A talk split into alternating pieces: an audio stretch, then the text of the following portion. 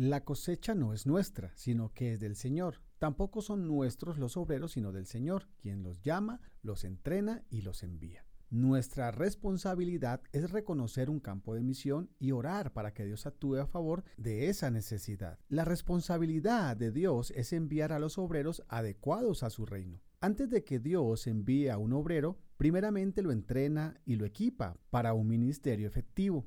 La escritura nos dice que algunos campos aún no están listos para la cosecha. Jesús dijo a sus discípulos, y si alguno no os recibiere, ni oyere vuestras palabras, salid de aquella casa o ciudad, y sacudid el polvo de vuestros pies. Mateo 10:14.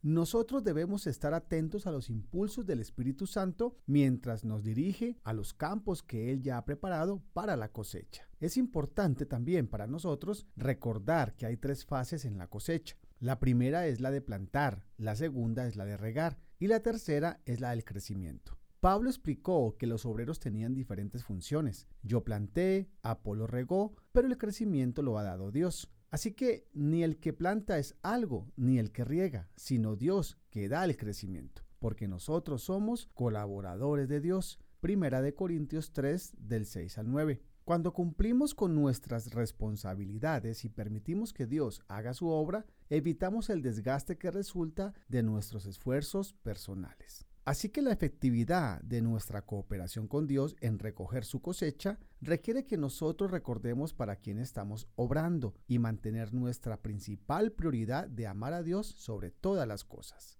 La iglesia de Éfeso estaba muy ocupada obrando para el Señor, pero sus prioridades se salieron de orden y Dios tuvo que reprenderlos. Yo conozco tus obras y tu arduo trabajo y paciencia, y has trabajado arduamente por amor de mi nombre, y no has desmayado, pero tengo contra ti que has dejado tu primer amor. Apocalipsis 2 del 2 al 4. Así que este día comencemos con clamor, pidiendo a Dios que levante, equipe y envíe obreros a esos campos, porque su respuesta a tus oraciones va a causar mucho regocijo tanto en la tierra como en el cielo.